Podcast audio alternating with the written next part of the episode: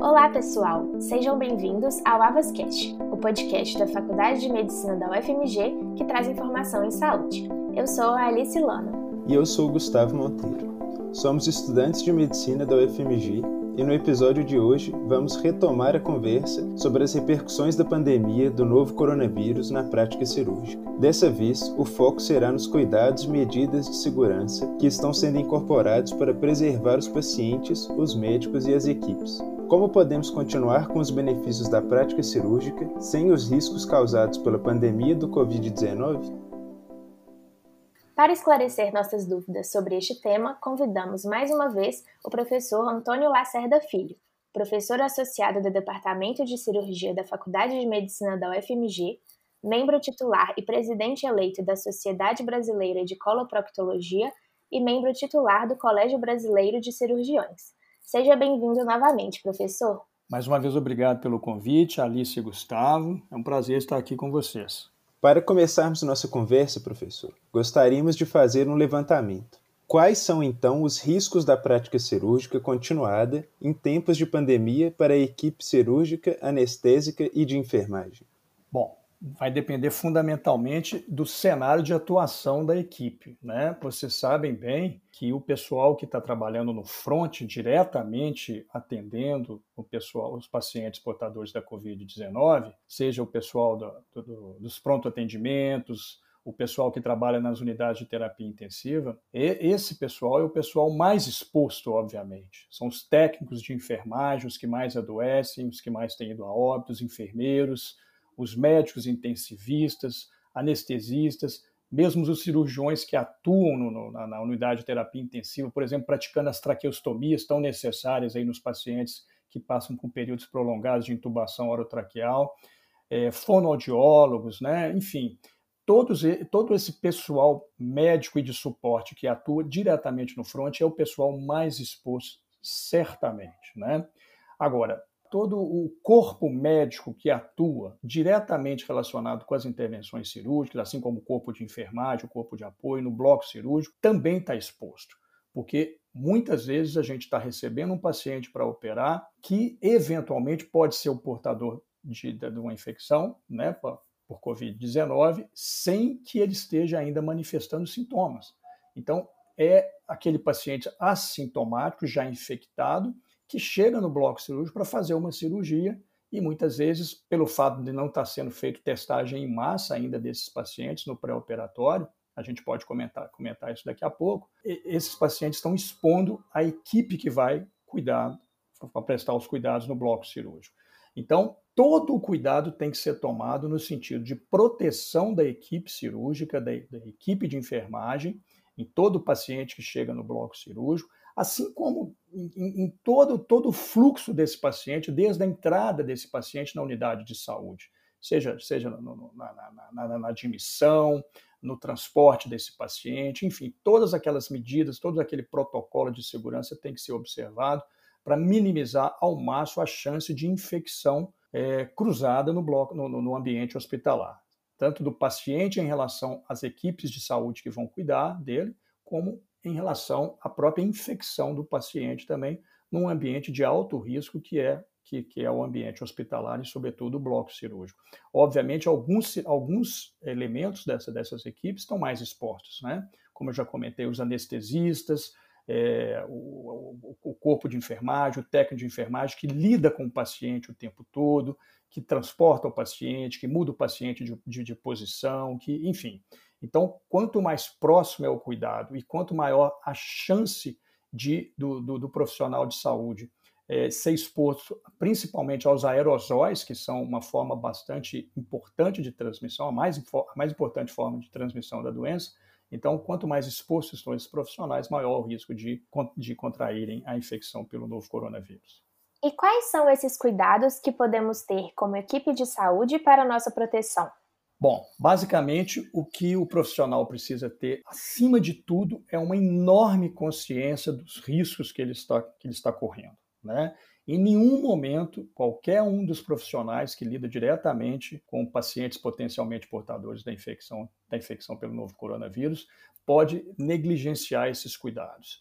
Então, a conscientização é absoluta. Não pode baixar a guarda em nenhum momento, não pode haver distração. O uso dos equipamentos de proteção individuais, né, os famosos EPIs, eles têm que ser disponibilizado pelas instituições, pelos hospitais, de forma bastante generosa, com troca frequente desses equipamentos. Não pode faltar esse tipo de, de, de equipamento em nenhum momento para os profissionais que estão lidando com pacientes potencialmente portadores da infecção. E quando a gente fala desses equipamentos, nós estamos falando de que, por exemplo, as máscaras que hoje são fundamentais para todas as pessoas, né? isso virou lei, inclusive, elas são, são máscaras especiais para esses profissionais. A gente prefere sempre a utilização das máscaras tipo N95, que protegem muito mais o paciente por terem barreiras mais apropriadas para evitar a, a disseminação das, da, da, das, dos perdigotos potencialmente contaminantes.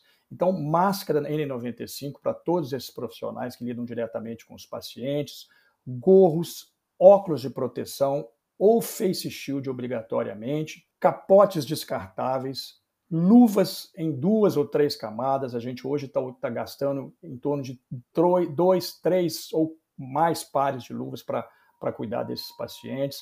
Todo cuidado tem que ser tomado em momentos críticos, como, por exemplo, a intubação orotraqueal no bloco cirúrgico. Ela deve ser feita com o mínimo de pessoal dentro da sala. Hoje, o cirurgião só entra para a sala de cirurgia no momento de iniciar o preparo para a operação. O paciente já foi intubado pelo anestesista com o um mínimo de, de pessoal dentro da sala.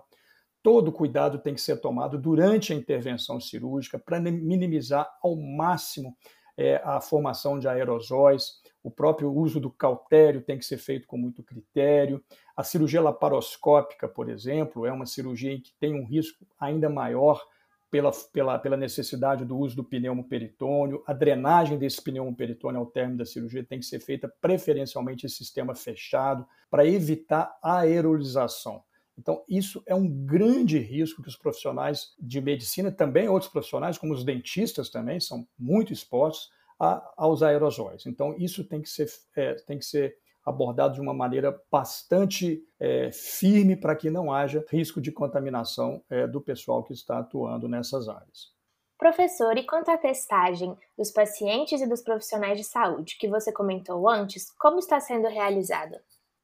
Bom, é, infelizmente não existe ainda um protocolo que defina isso de maneira clara. É, mesmo o CDC americano coloca é, níveis de, de, de, de, necessidade de testagem, mas isso nem mesmo nos Estados Unidos é feito de uma maneira absolutamente criteriosa ou, ou absoluta para todos os profissionais, ou mesmo para os pacientes que vão ser operados.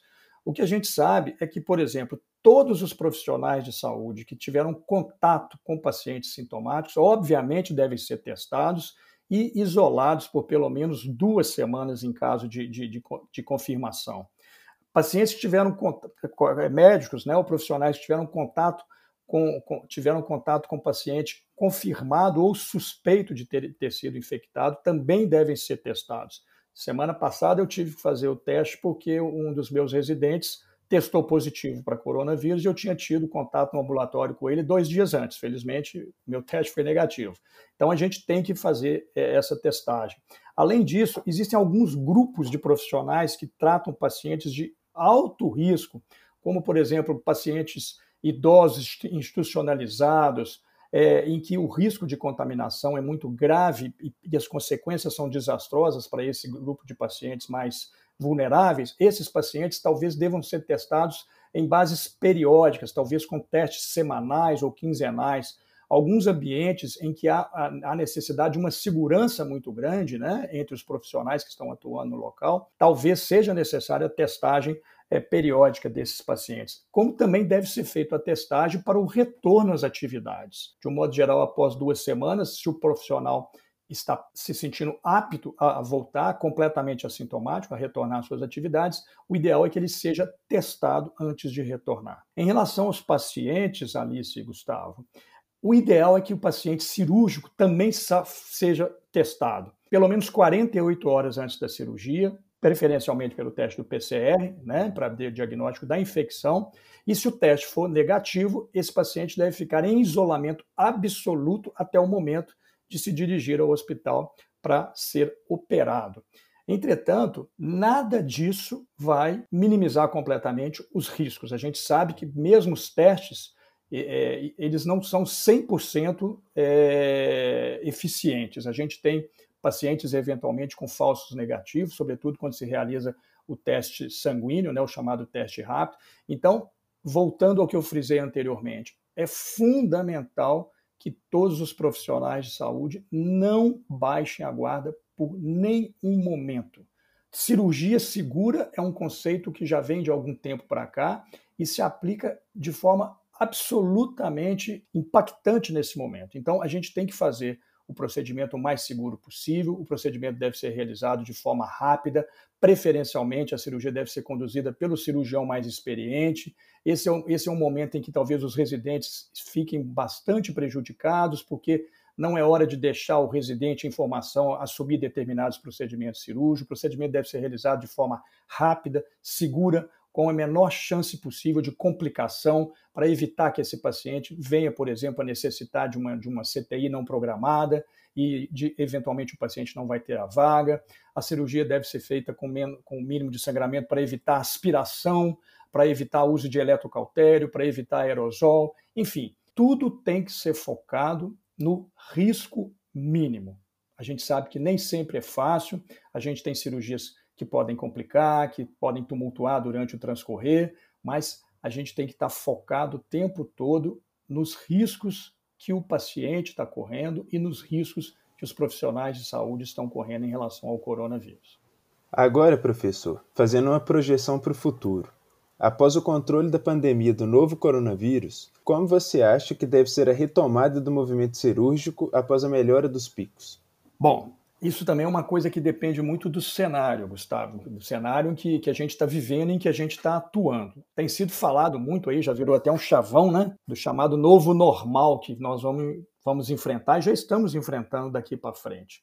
Certamente a retomada tem que ser, está sendo realizada é, de uma maneira bastante criteriosa, com a, a, a indicação das cirurgias, principalmente aquelas cirurgias que ficaram, digamos assim, represadas né, nesse momento de pandemia então, a prioridade absoluta é para contactar os inúmeros pacientes, por exemplo, que tiveram suas cirurgias suspensas nesse momento de pandemia, para que eles sejam operados assim que, que a situação se esteja é, mais segura, digamos assim, do ponto de vista da, da, infecção. Então, isso tem que ser retomado de forma gradativa. É óbvio que esses cuidados todos que estão sendo tomados nesse momento vão continuar. Se tem uma coisa boa que essa pandemia trouxe, é uma nova conscientização em relação a riscos de infecção entre o pessoal médico para o paciente cirúrgico. Então, tudo isso vai ser retomado de forma gradativa, dando-se absoluta prioridade para aqueles pacientes que tiveram seus procedimentos suspensos no momento da pandemia. Certamente, é, a gente vai ver uma reavaliação da própria, da, da, das, das próprias indicações de diversos procedimentos, embora a gente esteja vendo, né, nitidamente é, muitos pacientes desenvolvendo eventuais complicações por, por não, não, não, procurarem a, ah, prontamente assistência médica por receio de contaminar, por receio de, de deixar o isolamento social. Por outro lado, a gente vê também que muito do que se faz em medicina, principalmente do ponto de vista diagnóstico, talvez não seja tão necessário quanto a gente imagina, não é mesmo? A quantidade de exames normais que a gente faz durante todo o tempo, inclusive exames intervencionistas, como exames endoscópicos, exames é, cardiovasculares intervencionistas, a quantidade de exames normais que a gente tem, será que a gente vai continuar indicando tanto exame assim, uma vez que talvez o impacto da não realização desses exames não tenha sido tão grande? Então, muito há que se, há que se, que se refletir daqui para frente é, em relação à nossa prática médica, especificamente em relação à prática cirúrgica. Então, eu acho que a gente vai indicar cirurgias de, formas, de forma mais, mais sólida, com, com, com, com bases mais definidas, no sentido de que o risco, que, o, que a relação risco-benefício para esses pacientes seja a, a, a mais racional possível mesmo a gente ainda não tendo a vacina, e a gente só vai ter uma situação de maior segurança quando a gente tiver a vacina para o novo coronavírus, é óbvio que a, a, vida continua, os pacientes continuam adoecendo, as doenças cirúrgicas continuam do mesmo jeito durante o tempo da pandemia, elas precisam ser tratadas e a gente precisa restabelecer uma nova rotina, uma, uma, nova forma de tratar esses pacientes, resguardando ao máximo a segurança dos pacientes em relação aos riscos de infecção. Porque a gente sabe que a passagem agora do pico não significa que a doença vai desaparecer, muito longe disso. Países que já passaram pelo pico estão enfrentando eventuais reaparecimento de novos casos. Então, daqui para frente, as coisas têm que realmente serem diferentes nesse sentido de uma maior conscientização. Uma outra coisa que eu acho que é importante comentar, é, embora não tenha sido questionado aqui, é o risco que o profissional de saúde carreia para seus familiares, para as pessoas do seu convívio íntimo. Então, isso é um outro ponto muito importante e que certamente vai seguir de agora para diante. Então, todo esse cuidado que a gente tem hoje, quando chega em casa, nos desfazemos da, da, da, da nossa, do nosso vestimento, é, lavagem constante de mãos, uso de álcool gel o tempo inteiro, evitar de transitar demais dentro de bloco cirúrgico com, com equipamentos, com telefone celular, com mochilas, com bolsas, as, as mulheres com, com brincos escolares, tudo isso, tudo isso veio para mudar uma prática daqui para frente. Então, esse é um lado interessante da pandemia, é, digamos, tornar mais rigorosa a prática em termos de segurança para minimizar infecção de pacientes, infecção do staff cirúrgico e, obviamente, evitar ao máximo que a gente leve infecção para as nossas pessoas, para os nossos entes queridos nas nossas, nas nossas casas. Bom, estamos terminando mais um episódio do Avascast. Nos nossos dois episódios com o professor Antônio Lacerda, conversamos bastante sobre a realidade da prática cirúrgica em tempos de quarentena. Se não tiverem escutado o primeiro episódio, não deixem de conferir. Gostaríamos de agradecer ao professor Antônio Lacerda pelos esclarecimentos. Foi uma ótima conversa e esperamos poder tê-lo novamente aqui no Avascast no futuro. Eu que agradeço, Alice e Gustavo, a oportunidade e espero poder ter contribuído de alguma forma para esclarecer um pouco mais a população a respeito de um momento tão difícil porque, pelo qual estamos passando. Muito obrigada também aos nossos ouvintes pelo tempo e audiência. Espero que vocês tenham aproveitado esse Avascast e até o próximo episódio. Avascast, o podcast que pensa na saúde. Esse episódio foi produzido pelo Avas 21, um projeto da Faculdade de Medicina da UFMG, no dia 16 de julho de 2020 e foi coordenado pela professora Rosália Moraes Torres, apresentado por mim, Alice Lana e Gustavo Monteiro, com o convidado especial, professor Antônio Lacerda. Teve a colaboração de Carlos Carmigliati e Gilberto Boaventura, do Centro de Comunicação Social da Faculdade de Medicina. Também contou com a colaboração dos acadêmicos Álvaro Luca, Helena Raquel, Isadora Ventura, Laura Parreiras, Samuel Morelli, Samuel Rosa e Vitor Nascimento Vilas Boas.